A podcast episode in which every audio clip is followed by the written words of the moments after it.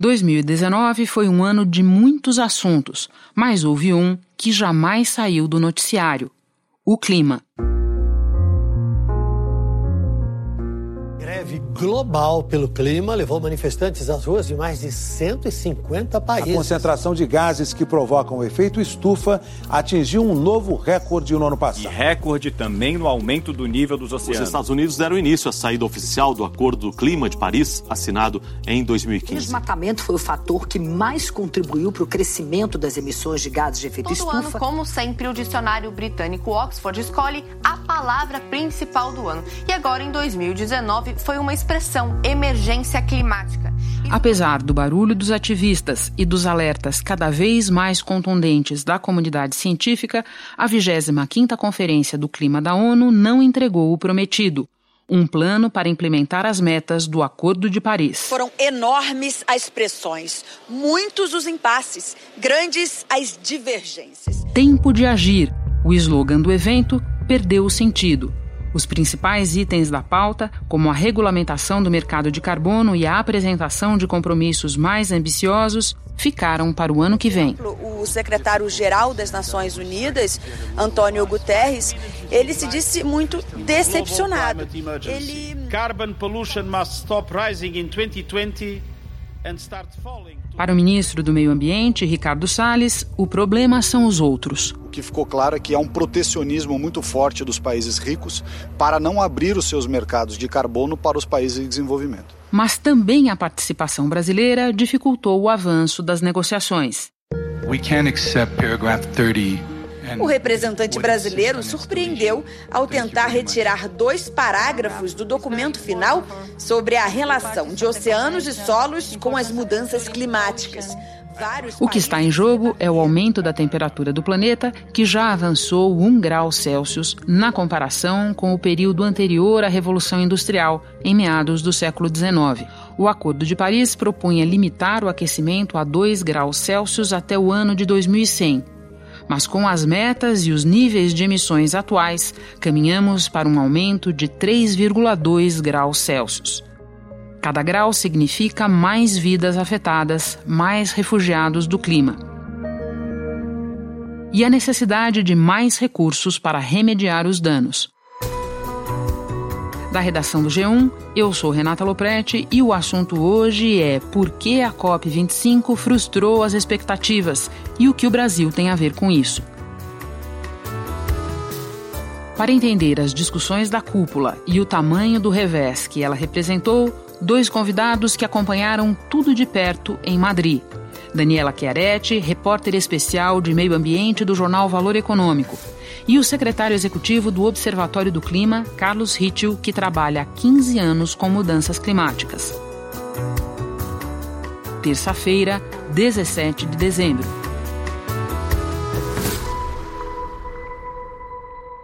Carlos, eu começo com você. Pode nos explicar quais eram as expectativas e os objetivos factuais da COP e o que aconteceu na prática? Vamos lá. Essa era uma conferência em que havia um chamado à ação. I have asked you here to sound the alarm. O secretário-geral das Nações Unidas, ele em setembro, ele cobrou dos países mais ambição.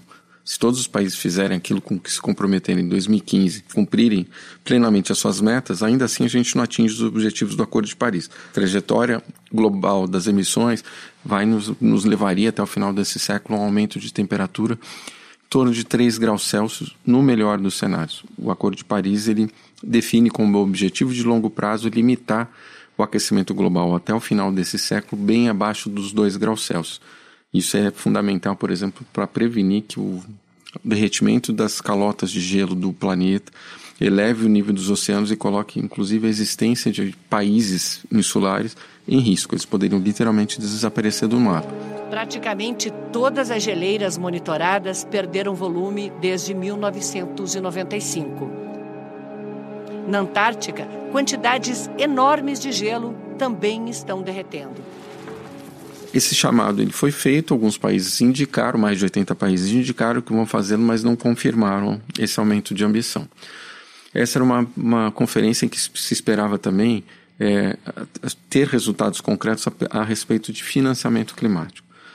os países que assinaram o Acordo de Paris em 2015, eles se comprometeram a colocar na mesa 100 bilhões de dólares por ano de 2020 até 2025, recurso que seria fundamental para, para os países mais, em especial os mais pobres, os mais vulneráveis, a estabelecerem políticas, medidas e ações que vão reduzir suas emissões por um lado e por outro ajudá-los a, a, se adaptar ou a lidar com um clima cada vez mais difícil.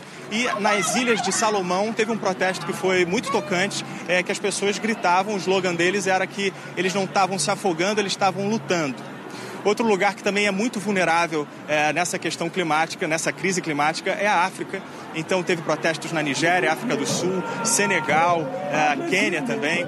E é um lugar que... Havia expectativa também que essa, essa conferência ela, ela resolvesse o único ponto pendente sobre as, as regras de implementação plena do Acordo de Paris que era o conjunto de mecanismos de mercado. Então, quais são as regras que vão orientar como países vão estabelecer relações ou transações de vendas ou de comercialização das, das suas reduções de emissões. Um país, o chamado mercado de carbono. Mercado de carbono. Isso são, são mais, é mais de um mecanismo, são dois mecanismos de mercado, mas a gente não deve ter um mercado global, mas regras que permitem que mercados nacionais ou mercados regionais existentes em, na Ásia, na Europa, eles se conectem a partir de diretrizes iguais.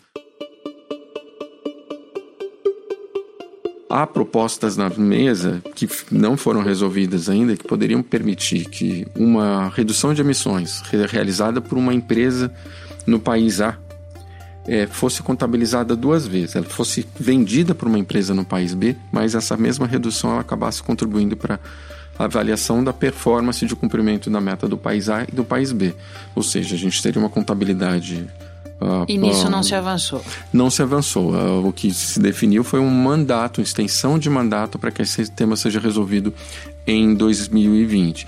Inclusive é onde o Brasil é, teve um, um, talvez um papel-chave prevenindo que a gente chegasse a resultados. Não é o pra único país. Para bloquear um resultado. Isso, para bloquear, eles, o Brasil gostaria que eh, fosse dada autonomia aos governos nacionais para definirem o que é um esforço adicional de empresas do setor privado para a geração de créditos carbono que poderiam ser comercializados. Carlos, quando a gente fala ficou para o ano que vem, quem não acompanha esse assunto cotidianamente, tão de perto quanto o Observatório do Clima acompanha, pode achar que tudo bem, porque muita coisa na nossa vida fica para o ano que vem. Então vamos dar concretude a essa discussão. O que, que já está acontecendo no mundo e que tornava tão importante que resoluções concretas fossem é, atingidas nessa cúpula que acabou? Então a gente já tem um aquecimento global Uh, em torno, um pouco acima de um grau Celsius, em média, em relação aos níveis pré-revolução industrial. Sempre que a gente fala de aquecimento global e de metas do Acordo de Paris, essa é a referência. É o início da, da Revolução Industrial. Com este um grau de, de aquecimento global, a gente tá, já está vendo muito mais catástrofes no nosso dia a dia. Vou citar aí alguns dados, talvez nos ajude a identificar como, por exemplo, Isso o é Brasil é, é vulnerável. O IBGE, no ano passado, quando lança o conjunto de informações sobre municípios, perfil dos municípios brasileiros, ele chama atenção justamente para uh, os eventos, os desastres naturais ligados ao clima e mostra, por exemplo, que mais de 48% dos municípios brasileiros, então estou falando mais de 2.700 cidades, no período de 2013 a 2017, sofreram com secas. Ou seja, faltou água nos chuveiros, nas torneiras e também para a agricultura. No mesmo período, mais de 1.700 cidades, 31% dos municípios brasileiros sofreram com enchentes e alagamentos. Que está claro, e a ciência já demonstrou, e os dados de monitoramento no Brasil já demonstraram, é que a gente está enfrentando cada vez um clima mais hostil. Então, isso tem a ver com o nosso dia a dia, nossa qualidade de vida. Se falta chuva tem excesso de chuva na agricultura, aumenta o preço do feijão, do milho, do arroz e afeta a nossa própria economia doméstica. Condições climáticas alteradas, elas permitem que vetores de doenças, zika, chikungunya, dengue, febre amarela, malária, eles se disseminem muito mais, afetando também boa parte da, das pessoas, vão sofrer mais. Essas temperaturas muito altas aumentam o risco de problemas cardíacos e respiratórios em crianças muito jovens ou pessoas mais idosas. Isso só para citar alguns dos problemas que a gente já enfrenta hoje. Tem empresas do ramo de seguros que têm dito que nós caminhamos hoje sem uma solução clara para o desafio das mudanças climáticas para um mundo insegurável. Tamanho os prejuízos que podem, é, que podem advir de mais consequências de eventos climáticos extremos mais frequentes e muito mais fortes. Carlos, o que o observatório tem a dizer aos, aos, negacionistas do clima? Aquela turma que vira e mexe diante de uma temperatura mais amena, é, quando o verão se aproxima, ou num dia de verão, ou num dia de primavera, vem com a história: nossa, mas a temperatura do planeta não está subindo e tal. O observatório ainda se preocupa em esclarecer quem apresenta esse tipo de discurso, ou você acha que é o caso de nem responder? Bom, de fato é importante que a gente discuta esse assunto, assim como há negacionistas do efeito das vacinas para a saúde das pessoas durante muito tempo.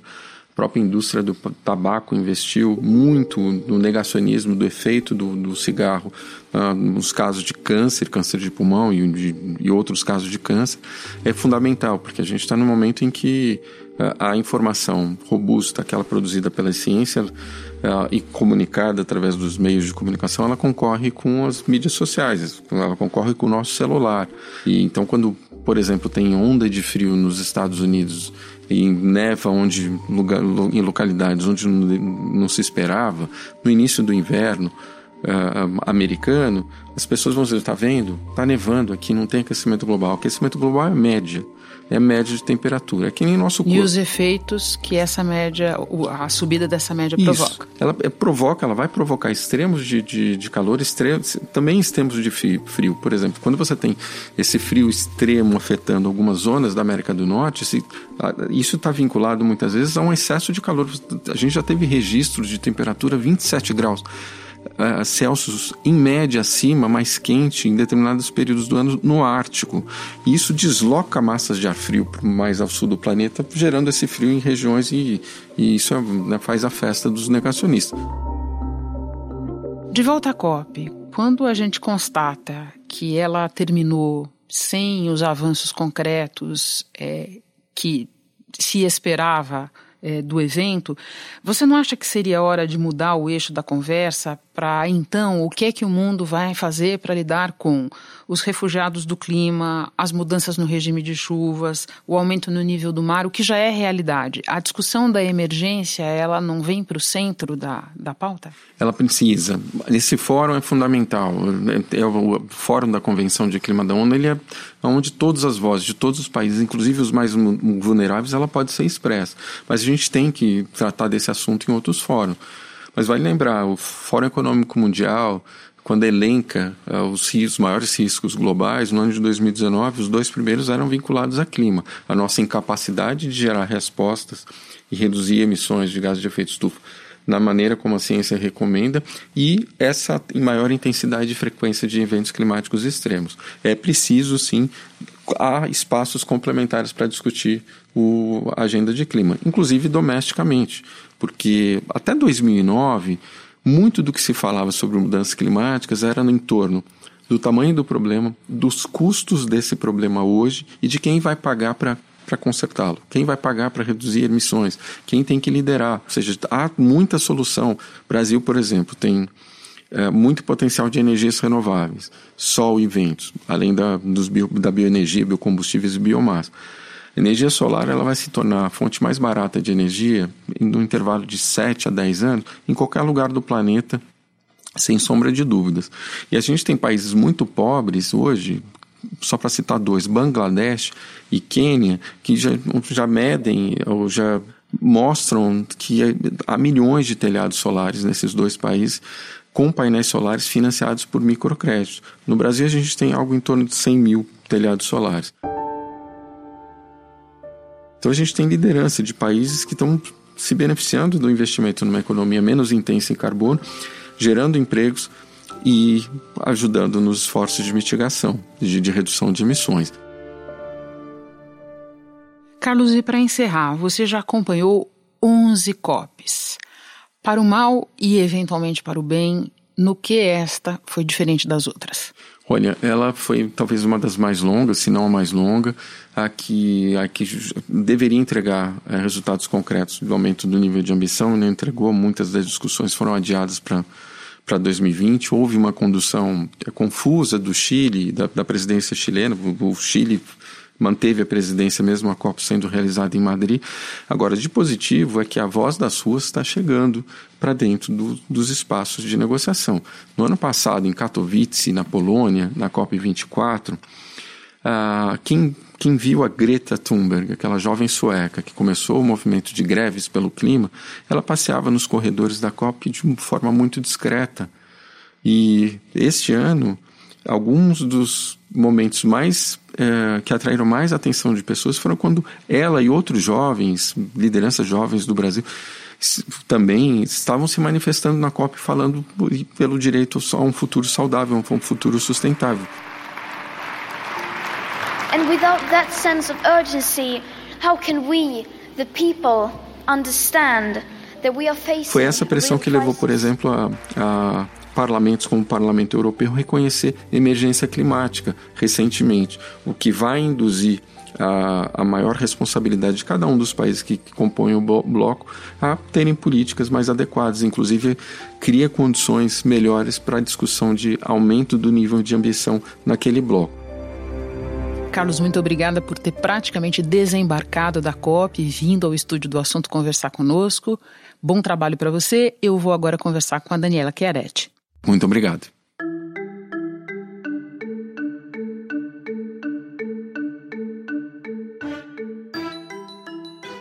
Ei, Dani. Oi, Rê. Tá boa, querida? Eu tô, e você? Quanto tempo? Nossa, sim, mas eu sempre te escuto. Daniela, o Carlos nos esclareceu sobre o que é o mercado de carbono. Pode agora nos explicar por que o Brasil travou as negociações sobre isso? Basicamente, Imagine que carbono vai ser uma commodity do futuro.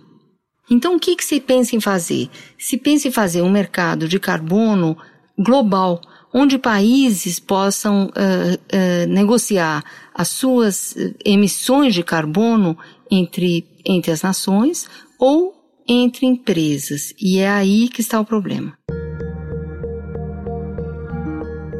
É por isso que a regulamentação acabou ficando só para o ano que vem? Exatamente. Onde pega? Explica pra gente. Isso, entre países, é alguma coisa que, que o Brasil, por exemplo, aceita. No caso de empresas fazendo o mesmo eh, transação, o Brasil não concorda. Por quê? Porque ele diz que a meta brasileira é uma meta que foi construída de acordo com políticas públicas para conter o desmatamento, para restaurar mais áreas degradadas e que o que tudo que as empresas fizerem seria alguma coisa adicional a essa meta. Bom, e para além da discussão sobre mercado de carbono, como o Brasil se saiu nessa COP? Olha, Uh, Renata, o Brasil não se saiu bem nessa COP, se saiu mal. Ele, pela primeira vez, levou a alcunha vilão, de vilão. Em 25 anos, com essa força, é a primeira vez que o Brasil sai com essa imagem ruim. E a mensagem do que o Brasil queria fazer, o que estava negociando, não ficou clara. Além disso, então, por exemplo, a mensagem europeia era uma mensagem muito clara: queremos integridade ambiental, não queremos dupla emissão de carbono. É, em outros pontos, o, como usar, por exemplo, o termo emergência climática, o Brasil não quis, ele queria usar apenas urgência climática, que é um termo menor, é um termo mais fraco, e ele acabou uh, vencido nisso. Ele se opôs também a diálogos sobre oceanos e uso da terra, também acabou vencido. Mas eu vou te fazer uma pergunta específica sobre essa questão de oceanos e uso da terra, mas antes eu queria que você nos explicasse por que Estados Unidos e Austrália ficaram ao lado do Brasil com essa alcunha de vilão. Nos últimos anos, o governo australiano ele também nega a interferência humana no aquecimento global por mais estranho que isso possa ser. Todo mundo tem na, na cabeça as imagens das queimadas naturais, né? São incêndios naturais, ao contrário do que acontece na Amazônia, com fumaças que atingem até Sydney. A cidade de Sydney amanheceu coberta pela fumaça que sai de mais de 100 incêndios em regiões diferentes do país. Então você imagina, Renata, é um país rico uh, que está sofrendo um problema de seca muito forte, agravado pela mudança do clima, incêndios e não consegue controlar. Bom, a Austrália tem um problema de créditos de carbono do passado que ela quer carregar para o regime futuro, que é o Acordo de Paris, quando ele começa a valer, em 2020. Os Estados Unidos são duas posições, é, é uma posição bastante particular. Existem países muito pobres onde a mudança do clima já é muito forte, esses países não conseguem mais medidas de adaptação. São, são países como Moçambique, por exemplo, atacado pelo tufão que matou mais de mil pessoas no, no começo desse ano. A ONU pediu mais ajuda internacional para Moçambique, país africano devastado pela passagem de dois ciclones em março e abril desse ano. Ou Bangladesh, que é sempre inundado. Das enchentes que atingem a Índia, o Nepal e Bangladesh. Esses países precisam de recursos imediatos, dinheiro já, para conseguir sair dessa crise climática muito forte. Eles pedem dinheiro, um fundo. Quando uh, uh, os Estados Unidos negam que se faça uma relação direta entre quem causou o problema do aquecimento global, que são os países ricos com as suas emissões, e quem está sofrendo esses impactos, que são os países pobres e mais vulneráveis. É, no limite, isso poderia fazer com que alguma pessoa que tivesse a sua colheita eh, perdida no Brasil uh, processasse os Estados Unidos ou um país rico por isso. Bom, então vou retomar uma questão que você estava introduzindo, a questão do uso do solo e dos oceanos. Por que, que ela gerou tanto desgaste? O que, que estava em discussão na prática? No Acordo de Paris, uh, oceanos era um tema que não apareceu. E todos nós sabemos o quanto o aquecimento das águas dos oceanos está começando a causar de problemas para os peixes, é um, é um fenômeno de acidificação que se chama. E esse ano alguém propôs que terra também é, é, seguisse o mesmo caminho dos oceanos. E aí que aconteceu um embrólio que envolveu os negociadores brasileiros. O argumento do Brasil uh, é o seguinte: uh, 75% do problema do aquecimento global é causado pela queima de combustíveis fósseis. E essa palavra, combustíveis fósseis, não existe no Acordo de Paris e apenas 10% seria agricultura. Então, por que colocar a agricultura em destaque? Esse é um, um temor. Só que eh, não é muito bem assim. O Acordo de Paris inteiro trata de redução de emissões de energia, então pode não ter o termo combustíveis fósseis, mas é isso que está sendo feito. Já que estamos falando do Brasil, o ministro Ricardo Salles foi com a expectativa declarada publicamente de trazer recursos para o país, recursos é, para usar é, na questão climática, na questão das florestas e tudo mais. Essa expectativa se realizou, Dani? Renata, não que se saiba, não claramente. Ele talvez tenha conseguido alguns recursos bilaterais ou alguns aportes de empresas, isso a gente não sabe, não está claro. Por fim, Dani, você mencionou um pouco antes na nossa entrevista uma questão que para muita gente pode parecer semântica, mas envolve bem mais do que isso. Qual é a diferença entre emergência climática e urgência climática? Emergência climática significa estamos numa crise emergencial significa uh, não estamos cumprindo com o que a ciência diz que nós temos que fazer, os governos têm que fazer, para evitar os piores danos. Uh, a janela de oportunidade está se fechando. São no máximo 10 anos. Imagina, 10 anos para evitar o pior. Urgência é um termo muito mais brando, muito mais é, é, como se fosse um degrau antes. É até urgente, nós temos que fazer alguma coisa. Emergência, quando você tem uma emergência no hospital, você corre para UTI, não é? É isso, Dani. Muito obrigada pelas informações, por compartilhar conosco tudo que você cobriu é, lá na COP. Bom trabalho para você. Muito obrigada e muito obrigada por essa oportunidade, Renata. Eu fico por aqui. Até o próximo assunto.